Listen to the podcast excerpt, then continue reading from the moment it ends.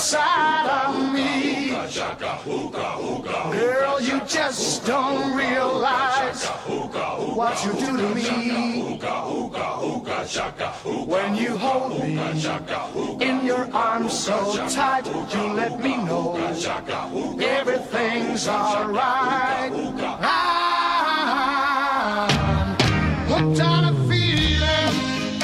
O episódio em que eu falei do roteiro, né, da série que eu comentei, que eu me senti órfão, ele me rendeu alguns questionamentos e debates, eu diria, porque eu acabei recebendo bastante comentários fora da minha bolha, fazendo alusão, né, àquele episódio. Então, como sempre, eu acabei refletindo sobre aquilo que me perguntaram. E também, né, falar sobre roteiro, né, storytelling, esse tipo de assunto é um tipo de assunto não só que eu gosto, como eu posso dizer que eu também tenho uma certa propriedade. E naquele episódio eu senti que eu não deu tempo, né, de falar alguns aspectos da indústria americana da forma que eu gostaria, não só porque não era o foco principal daquele devaneio, mas principalmente porque não caberia naquele episódio, né? Não era o momento de abordar isso especificamente. É porque, como eu disse, a felicidade né, não dura nem 10 minutos, o pessimismo, ele por sua vez, é difícil de conter em 10, então realmente ficou faltando. Eu até fiquei assim, meio. Será que eu realmente faço isso de novo, esse assunto, outra vez? Mas aí a gente repete a segunda-feira toda semana e nem por isso é o mesmo dia, né? Então, sei lá, resolvi fazer. Mas enfim, pensando mais sobre essas questões de formato, formas que a gente se insere e nos insere para que a gente fique ali conformados, encaixados pelo produto que é a nossa vida, eu me lembrei de um livro do Humberto Eco, que entre outras coisas trata sobre isso. Que aliás tem nomes maravilhosos nesse livro. Começar pelo próprio nome do livro, que é Viagem na Irrealidade Cotidiana. Depois, superando né, a capa do livro, caso você tenha julgado ele por isso, vale a leitura só pelo nome dos primeiros e segundos capítulos ali, em que ele fala justamente sobre o assunto que eu quero abordar, que são as formas, principalmente da publicidade, que chama As Fortalezas da Solidão, e o outro, que é o meu favorito, aliás, chama Os Presépios de Satanás. É lindo esses nomes. Humberto Eco, né? E aí, nesse capítulo em específico, tem um trecho que ele fala da forma e da publicidade, né? Basicamente ele começa a falar sobre um slogan da Coca-Cola que é The Real Thing, que quer dizer o máximo, o melhor, não o plus ultra, mas literalmente a coisa verdadeira. E o outro, né, que ele comenta que se lê e se ouve pela TV é o more, que é um modo de dizer ainda, mas sobre a forma demais. Não se diz o programa continua daqui a pouco, mas more to come. Não se diz me dê ainda mais um pouco de café ou outro café, mas more coffee. Não se diz que tal cigarro é mais comprido, mas que é more. Ou seja, mais que aquilo que você está acostumado a ter, mais que aquilo que você poderia desejar para jogar fora, esse é o seu bem-estar. Toma esse soco na cara.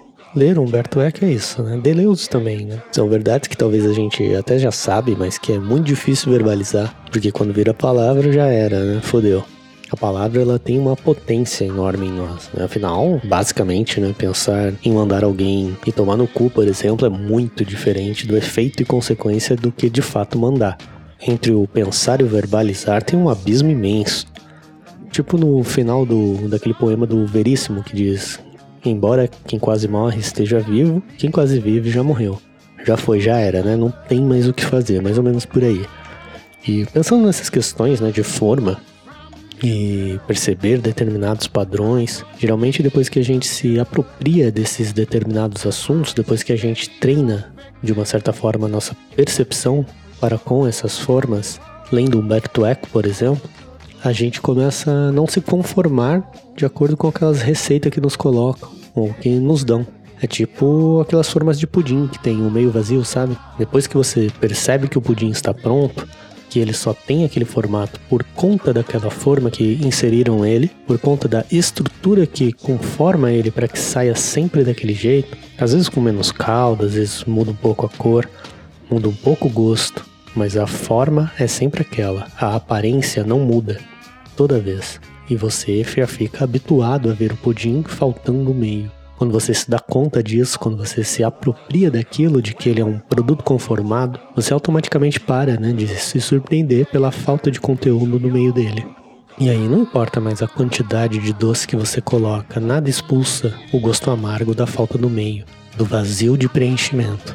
Aí o mistério se vai. Você não pega mais um pudim, olha para ele e fala: "Nossa, que formato curioso. Maravilhoso esse formato de pudim". Porque nada ali te surpreende mais. Você já sabe porque aquilo é conformado daquela forma. E essa é mais ou menos a minha relação com produtos americanos. Porque se tem uma coisa que eles sabem fazer bem é reprodução de forma. Afinal, no capitalismo, nada é tão único que não tenha sido duas vezes. E é por isso, basicamente, que quando criança eu percebi que Papai Noel não existia. Porque perceber a estrutura, né, essa forma, é meio que como se fosse sair da Matrix. Uma vez feito, não tem mais volta. Você não passa a acreditar de novo em Papai Noel. Já foi. E é doloroso. Eu me lembro muito bem do dia exato que eu me dei conta que Papai Noel não existia. Porque eu era uma criança ali, devia tá no pré, sei lá, antes da primeira série, eu lembro, devia ter uns 4 ou 5 anos, e eu estava vendo um atlas com um tio meu, que para quem não sabe era basicamente um verbete da Wikipédia na época, a diferença é que custava um rim. Mas ele estava ali com aquele atlas e aí me ensinou sobre a geografia e a imensidão do planeta. E aí automaticamente eu comecei a questionar e me dei conta que era impossível um homem velho em apenas 24 horas viajar todo o globo para entregar presente, era impossível. Entre outras coisas, né, de morar no extremo norte, no polo norte, é muito inóspito.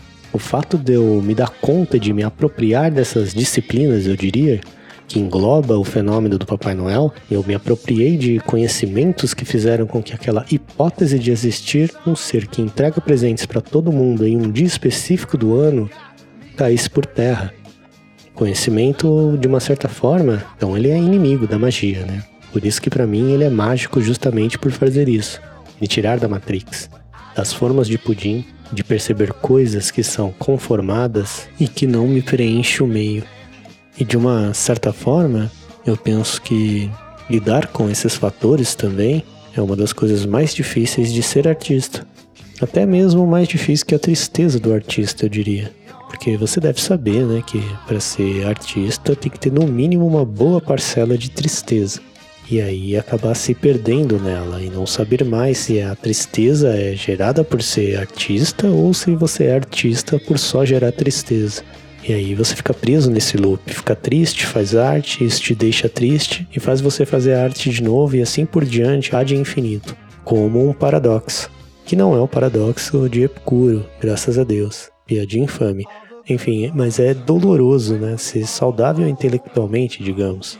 Perceber as formas, sair da Matrix, sempre é uma perda. E às vezes o preço é perder a magia. E é muito difícil não se conformar com a magia, não ser conformado por ela. Mas eu diria que é um sacrifício necessário. Só assim a gente consegue escapar das arestas, transbordar a forma. É porque o mundo ele se recusa a parar para que dê tempo de você se desconformar. O tempo sempre corre o mesmo, tanto para quando estamos bem, tanto para quando estamos mal. Então, o sofrimento ele sempre vai existir, sempre vai ter. Então, que seja sofrimento para sair do que sofrimento para ficar.